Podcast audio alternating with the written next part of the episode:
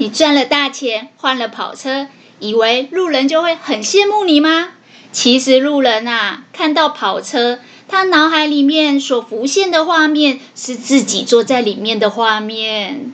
Hello，大家好，我是小仓鼠，欢迎收听《社畜逃脱笔记》。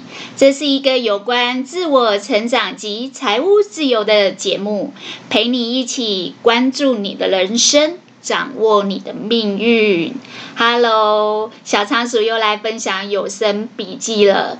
今天在分享之前，先跟大家感谢一件事情，就是小仓鼠的 Podcast 进排行榜，然后。呃，部落格在方格子的部落格追踪人数也突破了五百人大关。老实说，经营这样的平台，一年有这样的成绩，真的要感谢所有的听众跟观众们。再提醒一次，如果大家听完我的节目，想要看相关的文字笔记，可以到方格子搜寻“社畜逃脱笔记”，小仓鼠会无私的把很多的心得都分享在上面。那我们今天就来分享今天的有声笔记吧。今天要分享的这本书呢，书名叫做《金钱的真理》。金钱的真理，这个书的作者是一个日本人，名字叫宇哲义。宇哲义，如果想要知道他怎么写的话，可以上方格子去看。那我们呢，今天来讨论一下，到底。钱要怎么赚？怎么变好有钱人？我看这本书的时候啊，它的副标题很吸引人。他说：“三十五岁以后就不用再为钱工作，可以迈向财务自由。”我相信很多人都希望财务自由，但是到底怎么做？我们的学校课本里面都没有教，所以只要打着财务自由的相关书籍都非常的畅销。但是这一个作者之所以吸引我的目光，是因为它里面的很多致富的心法都非常的贴近我们的现实。因为这个男生在日本的媒体呢，被号称为秒赚一亿的男人。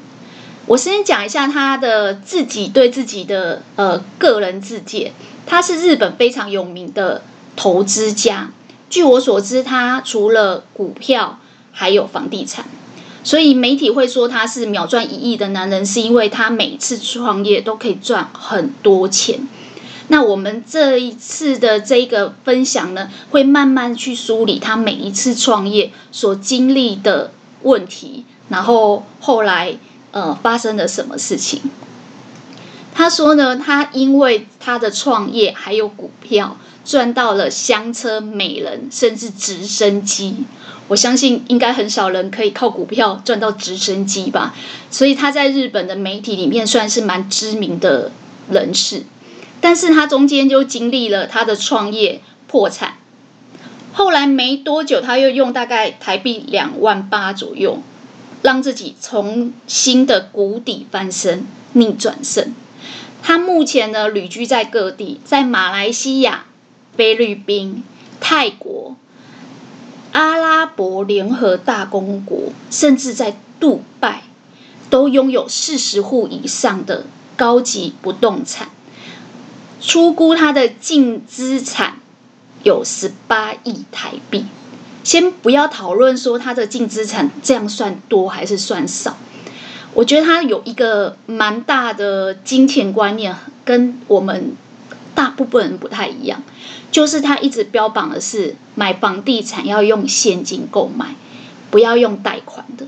那这是他的金钱观。我们接下来会来慢慢探讨他是怎么变得这么有钱，然后他经历了破产，又是怎么可以让自己谷底翻身、逆转胜。老实说，很多人都想知道怎么赚钱、怎么存钱，但是很多人都没有花心思。去看看前人的经历。那我们今天的第一个主题呢，就是先来讲，到底我们要如何看待金钱？就像我刚才说的，小时候课本都没有教啊，老师也不会教你啊，他只会教你数学，一加一等于二，然后几乘以几等于几，但他不会告诉你你要怎么去看待金钱。这个作者在里面呢，花很多的时篇幅，都在讲的是到底什么才是真正的金钱观，正确的金钱观。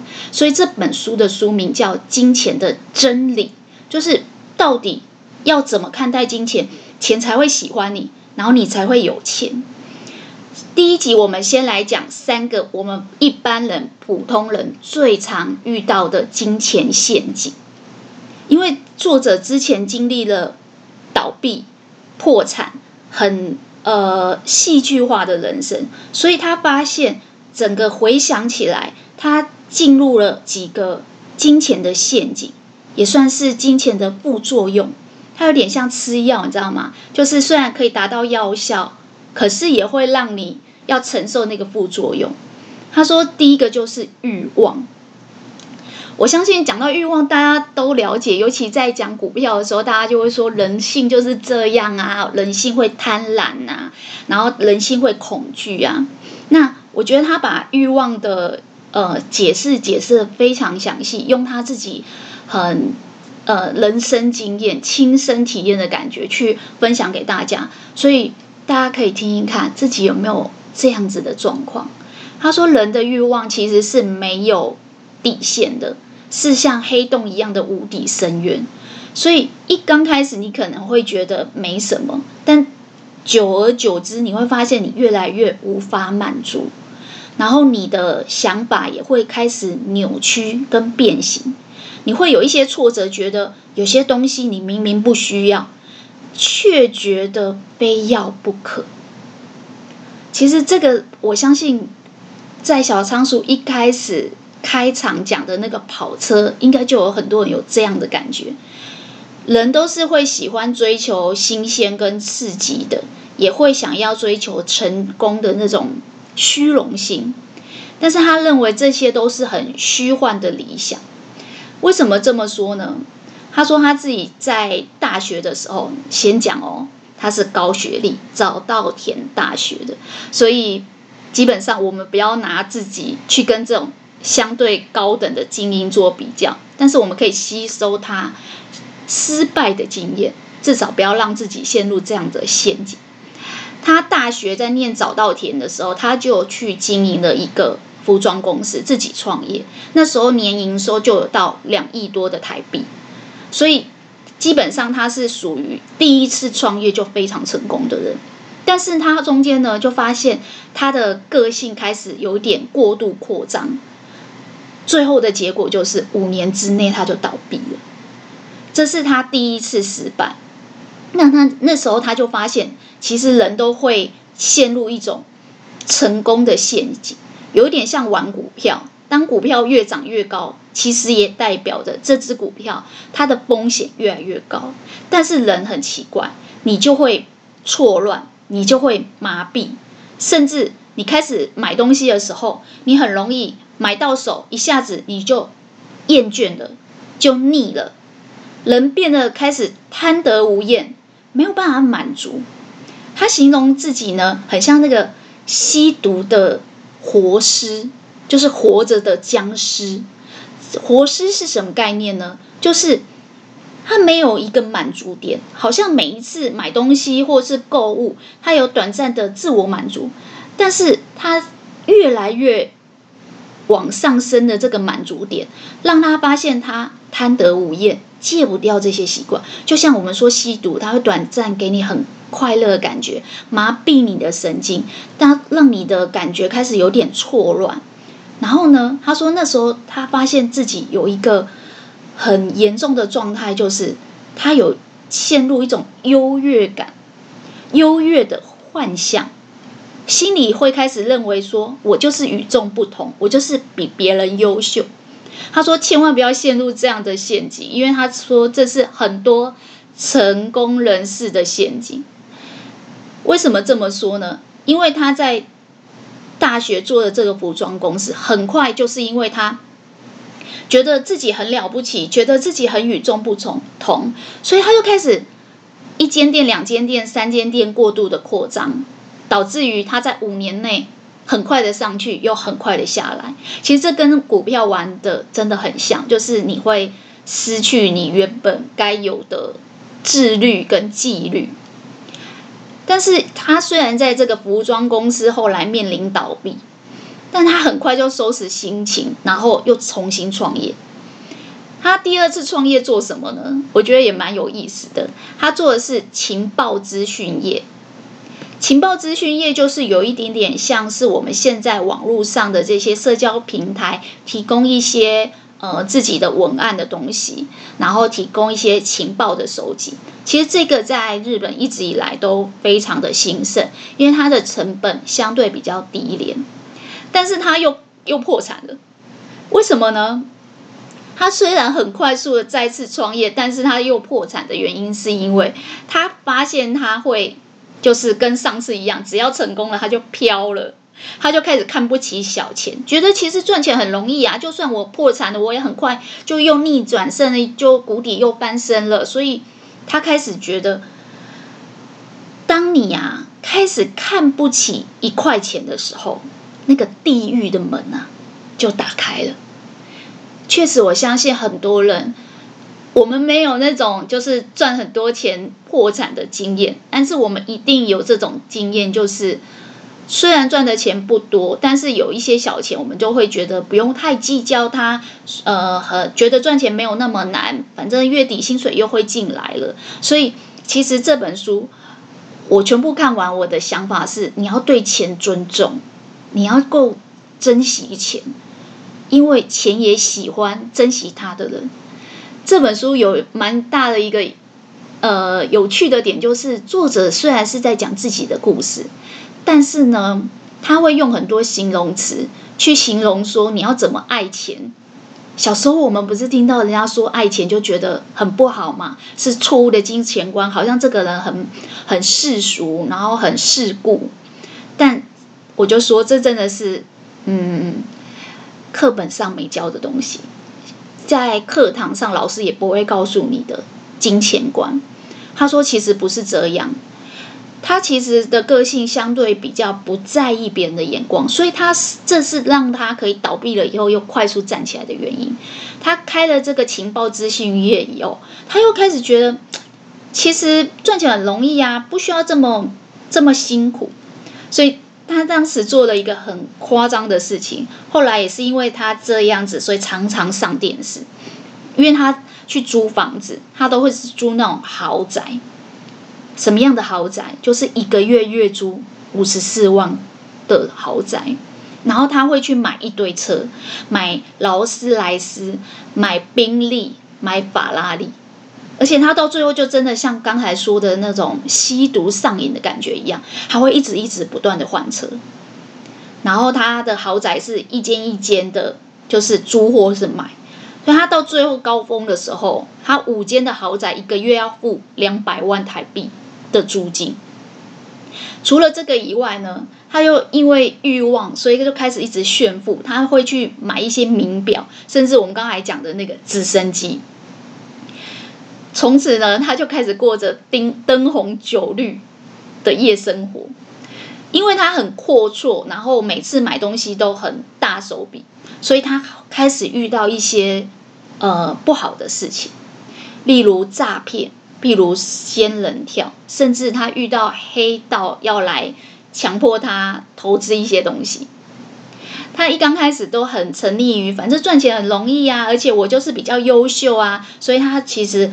很享受这个花钱的快感，但是后来等到他倒闭，然后又失败了的时候，他开始反省，他发现其实自己都是在自找死路。为什么这么说呢？他里面形容说，当你开始变得骄矜自大，变得不再谦虚，也不再努力，你不再追求成长的时候，你就很像是把一个很大的像石门水库这样的水，一口气把它。全部卸掉。你有看过那个水库在泄洪，那个瀑布非常的惊心动魄。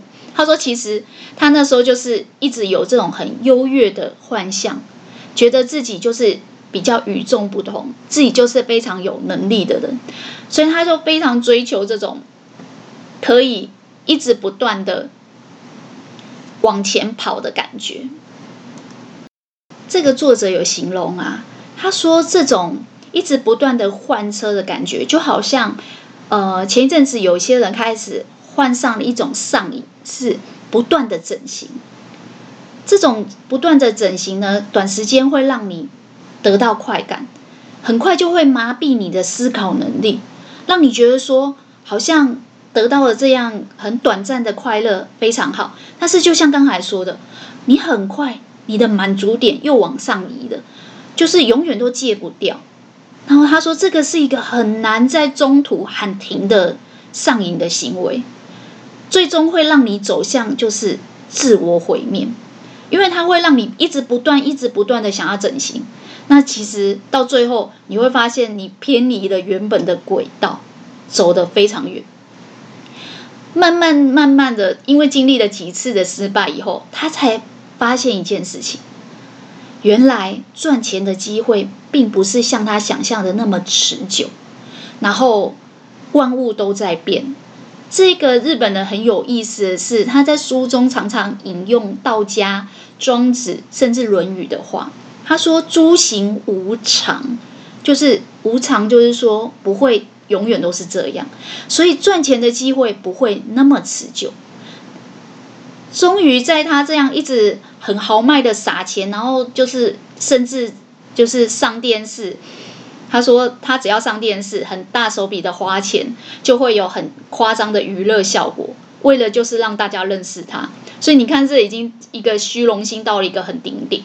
有时候我们在看这种自传型的书籍啊，尤其是有关这种大起大落的人生的时候，你都会庆幸说，还好我们没有很成功，所以我们其实还过得很平淡跟幸福。”因为这个作者他说，他经历了这么多事情以后，他才开始思考，到底什么是幸福，什么是朴实的幸福，什么是让自己可以过得安稳又快乐的。因为毕竟没有人，他这个作者到最后就连日本都没有办法居住了，因为他的第二个公司逃漏税被国税局追税，然后。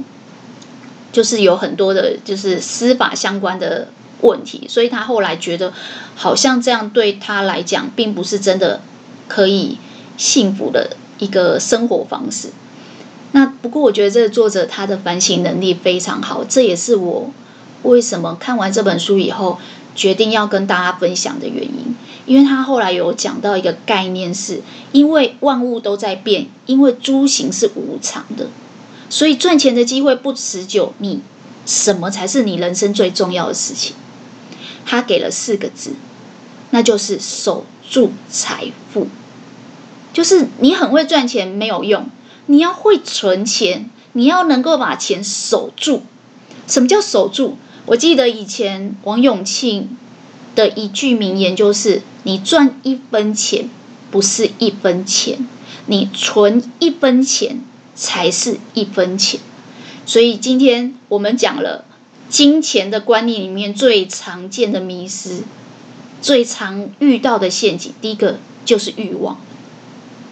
那相对我们也吸收到说，如果你想要逃离这个陷阱，你就要学着怎么守住你的财富、你的金钱。当你可以很珍惜它，它才会留在你身边。那我们来讲第二个，第二个陷阱。其实我觉得第二个陷阱跟第一个陷阱的概念蛮接近的。人一旦有钱，就会掉入很多不同的陷阱。除了有了很奇怪的欲望以后，你就会变成资本主义下的肥羊。什么叫肥羊？他说他那时候啊，有钱的时候，他会去租东京最市中心最热闹的千代田中央区还有港区，他会租那种很指标性。很地标型的摩天大楼，因为这个摩天大楼呢，买要好几亿，租的话呢也很贵，要二十七万的月租。我已经把它换成台币，那再加上一些押金，日本人的习惯前面要三到四个月的押金，所以大概要一百六十二万的台币，你才能住在这种摩天大楼。那他为什么会想要住这种摩天大楼呢？就是像刚才说的，他有一种误解，还有一种迷思，他觉得自己比别人优秀，就是那种我是精英，我很行，所以他就觉得他自己应该要去住在这种算是人生胜利组才会住的豪宅。但是等他失败以后，他发现其实他留下来都不是资产，因为他是付房租嘛，所以真正赚钱的是谁？是房东。他只是这些房东资本主义底下的肥羊。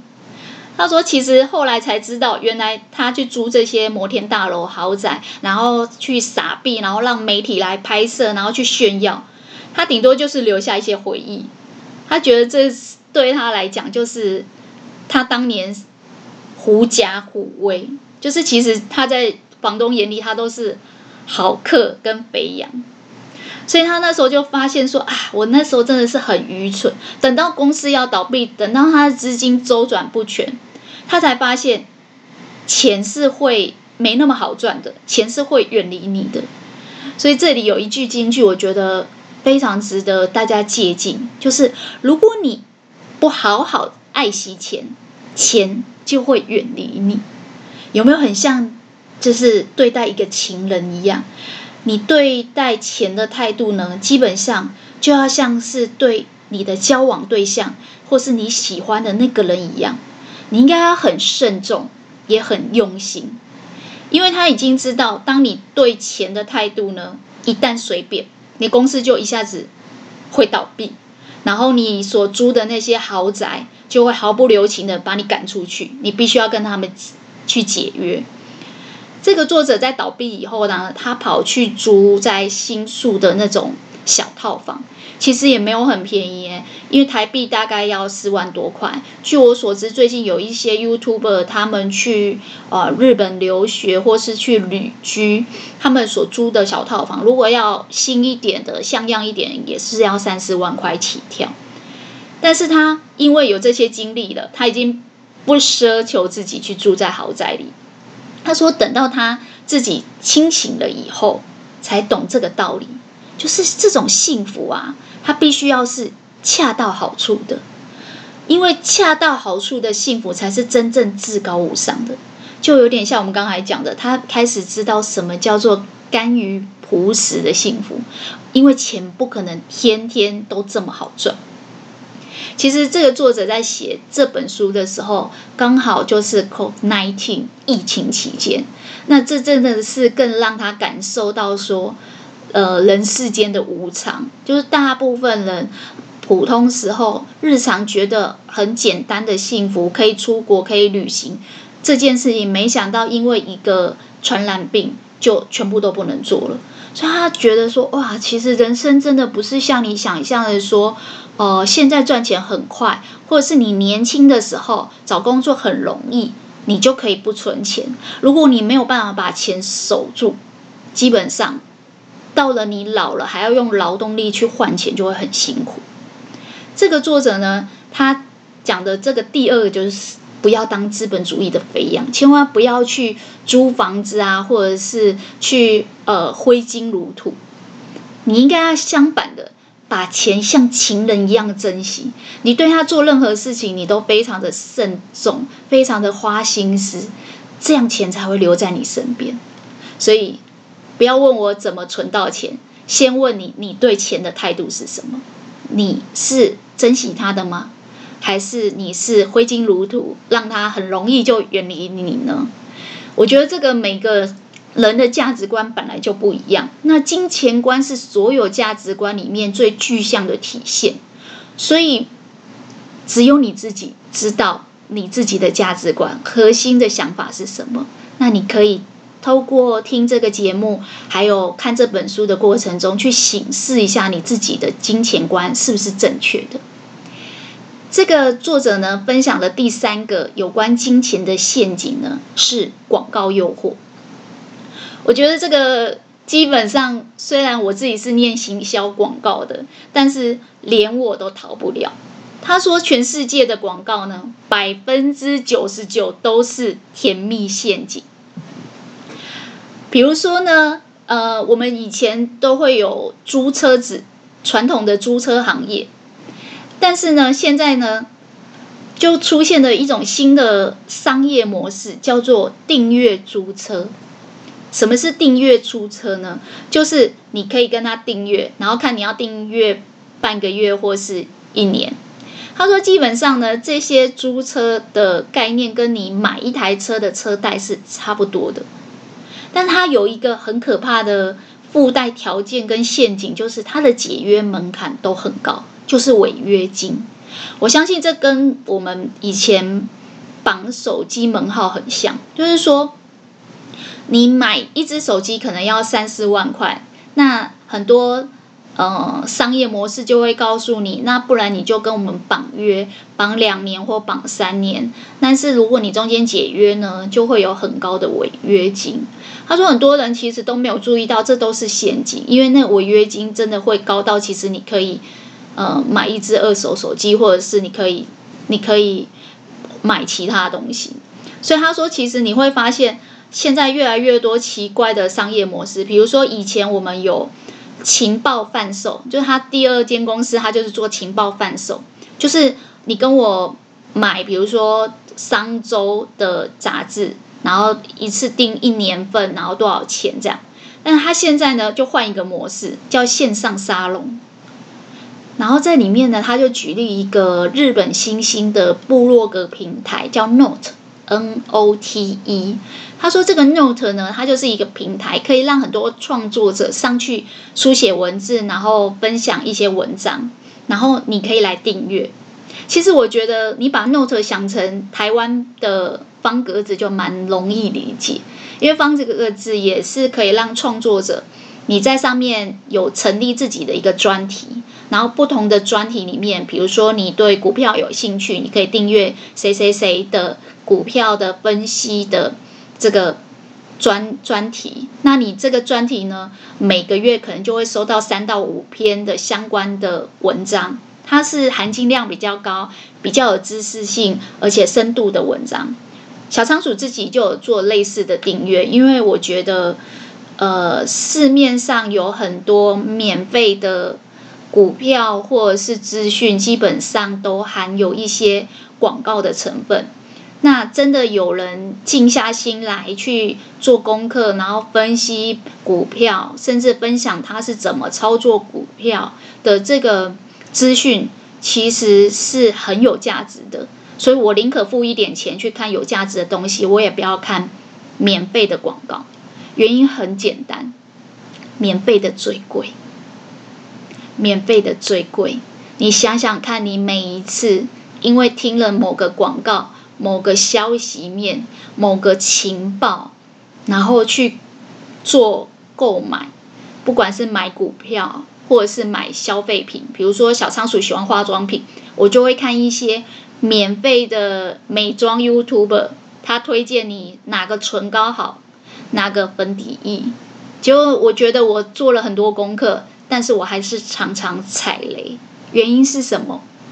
因为这些免费的 YouTuber，他们也要生存，他们的生存之道就是接受业配或是置入性行销，所以你永远没有办法分别，你看了二十分钟的呃所谓免费的情报里面，到底有多少是被置入的？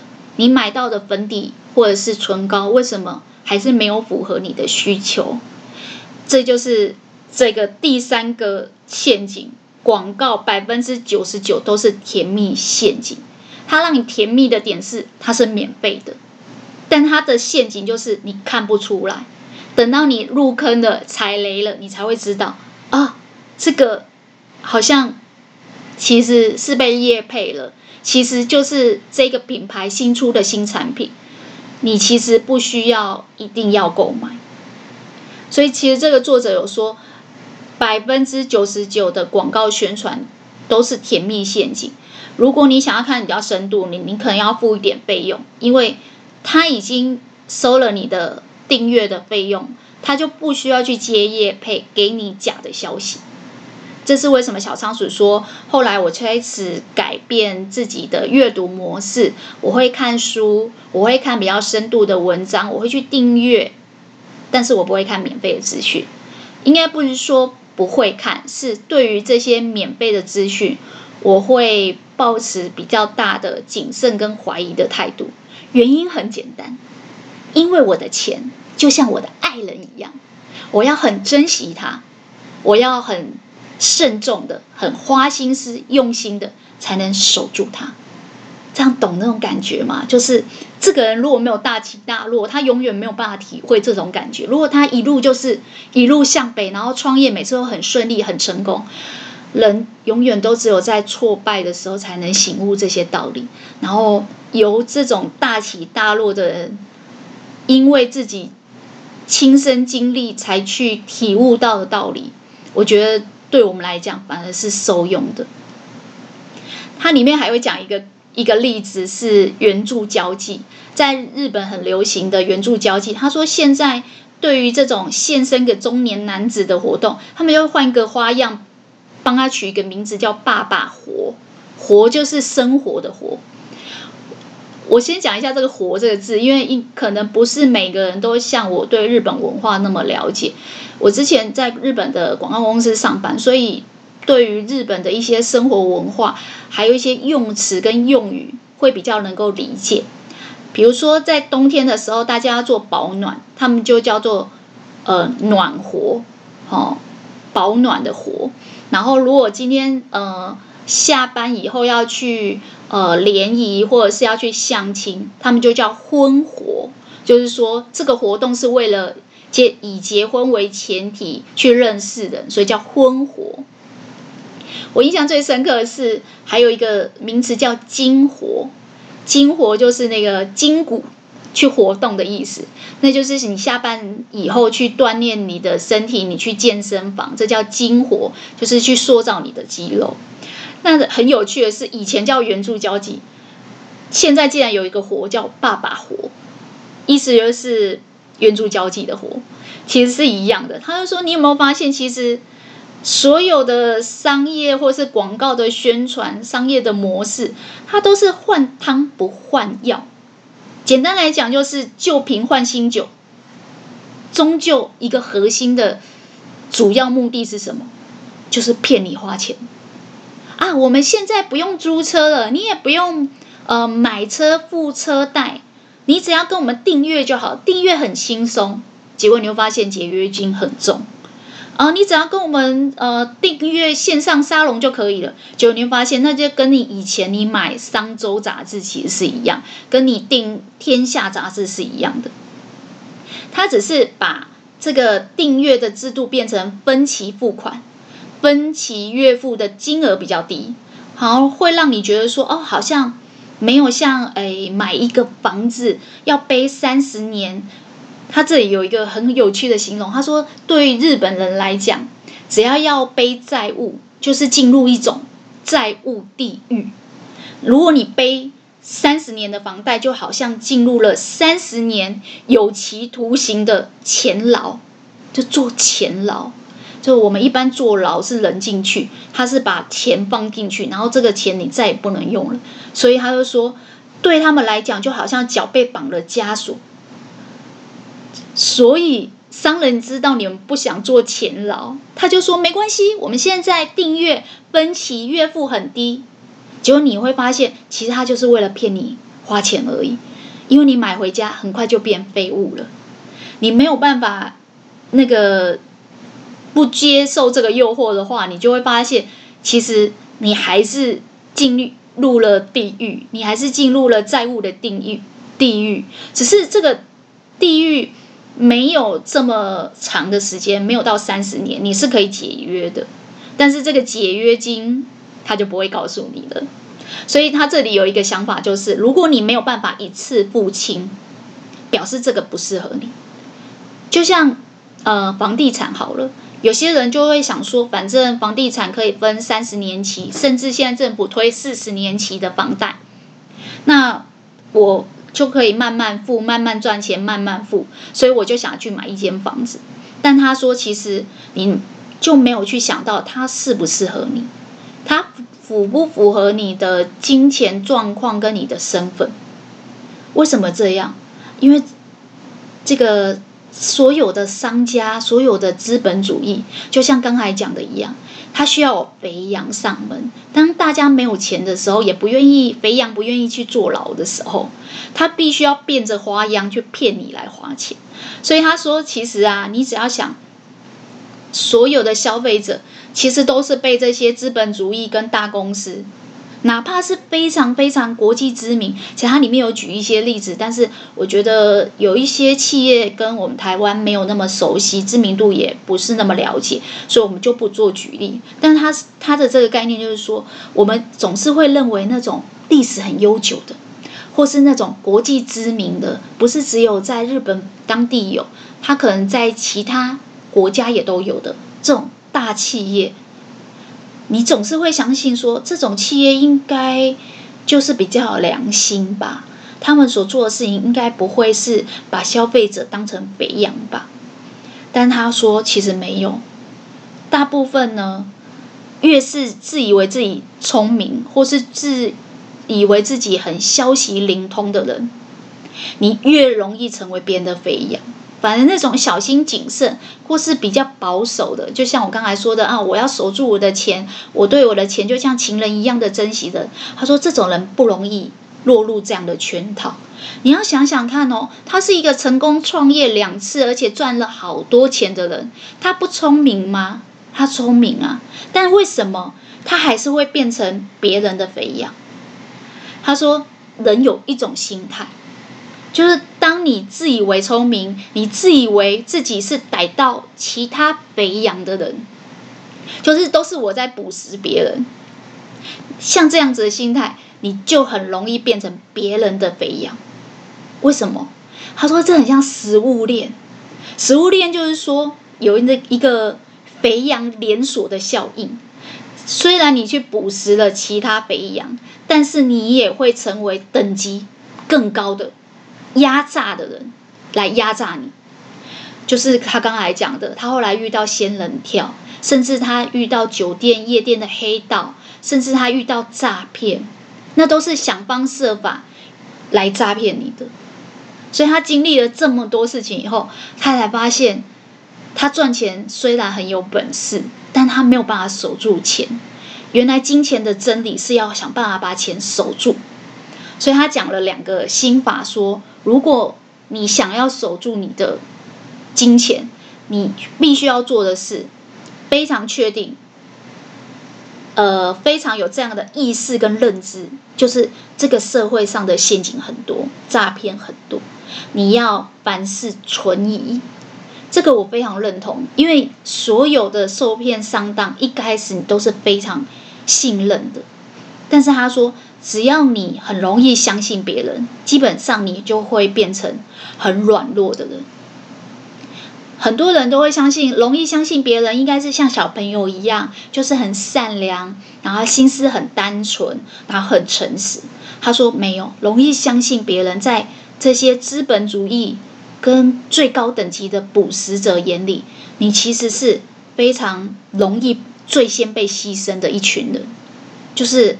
很软弱，然后你会发现，当你受骗上当以后，你就会进入人生的坟场，你知道，就是墓碑坟场。所以这里作者一直提醒的就是，你要很珍惜钱，你要守住钱。第一件事就是不要那么容易相信人，对于所有的事情都先存疑。第二个呢，你不要那个。太容易扩展你的交友范围，因为你不能太轻易的相信人，所以很多人都会以为啊，交朋友是一件很好的事情。他说不对，很多人交朋友都是先一次交很多，哦，每个人都是好朋友，然后再缩减审核，说谁是他的好朋友。他说不对，应该要相反。你应该要非常严格的缩小你的交友范围，可能在一个群体里面，你只交一个、两个，好好的珍惜，好好的观察他，然后再慢慢扩大你的交友范围。因为其实人跟人相处是需要时间去了解彼此的，在你花了时间去测试以后，你再慢慢去扩大。这样你就不会很容易就是相信别人。像刚才说的，你对凡事都要存疑，你不要那么容易相信别人。那也不会因为一口气交了很多朋友，你就觉得飘了，你就虚荣心上升了。因为就像我刚开始一开始讲的，就是金钱的所有陷阱，第一个陷阱就是人的欲望。人的欲望里面包含的，除了是跑车豪宅以外，就是虚荣心。一旦你有了虚荣心，你就很容易受你旁边的人影响，你就守不住你的钱。所以他这里建议守住财富的心法，就是你要凡事存疑。那这里我会觉得说啊，那这样子人生好像过得。非常的辛苦啊，就是要排除所有的欲望啊，不能让欲望上瘾啊，喝酒啊、玩乐啊、权力啊、名声啊，好像别人谄媚你一下，你都要非常小心。的确是这样。其实这个作者他所有的这些书啊，跟所有这些反思跟呃复盘以后，他发现其实有很多东西深入思考，那些东西他都不需要。包含一些灯红酒绿的夜生活的朋友，包含一些跑车豪宅，但是因为这些欲望，他就很像吸毒，它可以给你很短期的快乐，但是它会给你很长期的副作用跟负面的影响，所以他就开始发现说，其实真的，我们怎么看待金钱，比怎么赚钱更重要。所以今天的第二个主题呢，就是要如何去看待这个金钱。其实这一个如何看待金钱，基本上就是刚才三个金钱陷阱的总和。他说呢，其实他后来就发现，钱是双面刃。你如果要跟钱完全断解决也不行，因为你终究还是要过日子，你还是要有钱。可是你会发现，当你钱越来越多人的欲望也会越来越无极限，所以尽量不要用钱去满足你的欲望，就是不要依赖。当你依赖了以后，你会发现这个金钱本来是很好，可以让你过日子，可以得到小确幸的东西，它反而就变成毁掉你人生的一个很大的恶魔。那大家就会问说，那这个这个。中间的平衡点到底要怎么控制呢？他说：“你要开始学着，就是做一些断舍离，把不必要、不需要的欲望给断掉，然后了解什么叫做吃饭吃八分饱，不要失控。其实我自己把它解释的比较简单，就是知足常乐。当你呃一直无止境的扩张你的欲望的时候，你会发现你不见得是快乐的。”所以这个作者他也有说到这个概念，就是其实刚才有说了，就是最朴实无华、日常的幸福才是真正的幸福，而八分饱呢，就是你最幸福的状态。你低于八分，你可能都会觉得有匮乏哦，想买什么不能买，想做到什么就都会考虑到钱。很多人想学什么没有去学，是因为钱想。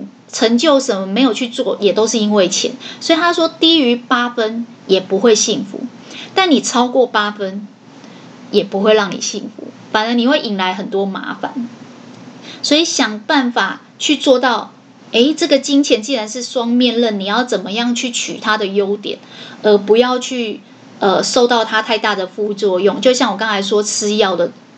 概念一样，你吃药想要得到它的药效，可是你尽量也不要让自己呃上瘾，然后让它的副作用扩大的太大。所以其实这里真的是一个，我觉得它跟股票一样，不能过度贪婪，也不能过度恐惧，你要掐在那个中间的平衡点，然后抓到一个你自己可以接受的呃点上。我觉得这真的是要人生经验，所以看一下这个很年轻，三十几岁、四十岁就可以经历这么大的呃人生起伏，看一下他的心得，我觉得对我们来讲也是很不错的。因为金钱真的是有一句话叫“水能载舟，亦能覆舟”，他就是那个翻过船的人，所以由他来分享给我们这个真正怎么样跟钱相处，怎么看待钱，我觉得是非常有说服力的。他说，很多人就会想说，对对对，有赚大钱反而会，呃，让你进入人生的坟坟场，然后你会沾染到那个欲望的魔鬼，所以就都不要有钱最好。他说这个也不是，为什么呢？因为，呃，水虽然能覆舟，但它也能载舟。就是金钱的观念啊，最忌讳的就是二分，不是要就是不要。它最重要的其实是过犹不及。就是你不要失控，像他，他其实他是比较夸张了。我们正常人应该是不会这么过度的呃匮乏，然后导致那个欲望很像暴冲一样。但是他说，如果你太过于节俭也不好，因为当你太过于节俭，你的人际关系一定会出问题，因为你要交朋友一定要花钱嘛。然后你太过于节俭，你可能也会让家人跟朋友觉得你是负担，觉得你好像过度依赖他们了。我觉得这个人啊，一定要死过几次才能懂得一些道理，真的都是从他的书里面看到。他讲了一个很有趣的概念，就是说人的欲望啊，其实也是身心。健全的一个证明，饮食、男女、人之大欲，就是当你有钱了，你会想要去吃大餐，你会想要买房子住，这些都是人的很明显的欲望。然后，但是这也是你身心健全的证明。为什么？因为当你没有活着，当你生不如死，你看有些老人家他在临终前最明显的就是没有食欲。我最近在看一部日剧，那个日剧是有关饮食的剧，它的剧名叫做《多谢款待》。那这个剧呢，它就是形容一个小女生小时候很喜欢吃，哦，那个被形容成一个很爱吃的吃货。那她有个老奶奶，老奶奶小时候就会教她一些人生的道理，好，从一些生活的小事去。告诉他人生的道理，他其中，呃，大概第二集啊，第三集，就是老奶奶快要临终前，呃，就开始卧病在床，然后没有食欲，所以这个小女生为了让奶奶可以吃到想要吃的东西，就到处去奔波。那这个剧情我觉得非常温馨，剧情的节奏很像我们以前小时候看的那个阿信。它是日本的晨间剧，所以它的每一集大概只有十五分钟，你可以分段的慢慢看。那为什么讲到这个呢？对，当你身心健全的人，你一定会想吃东西。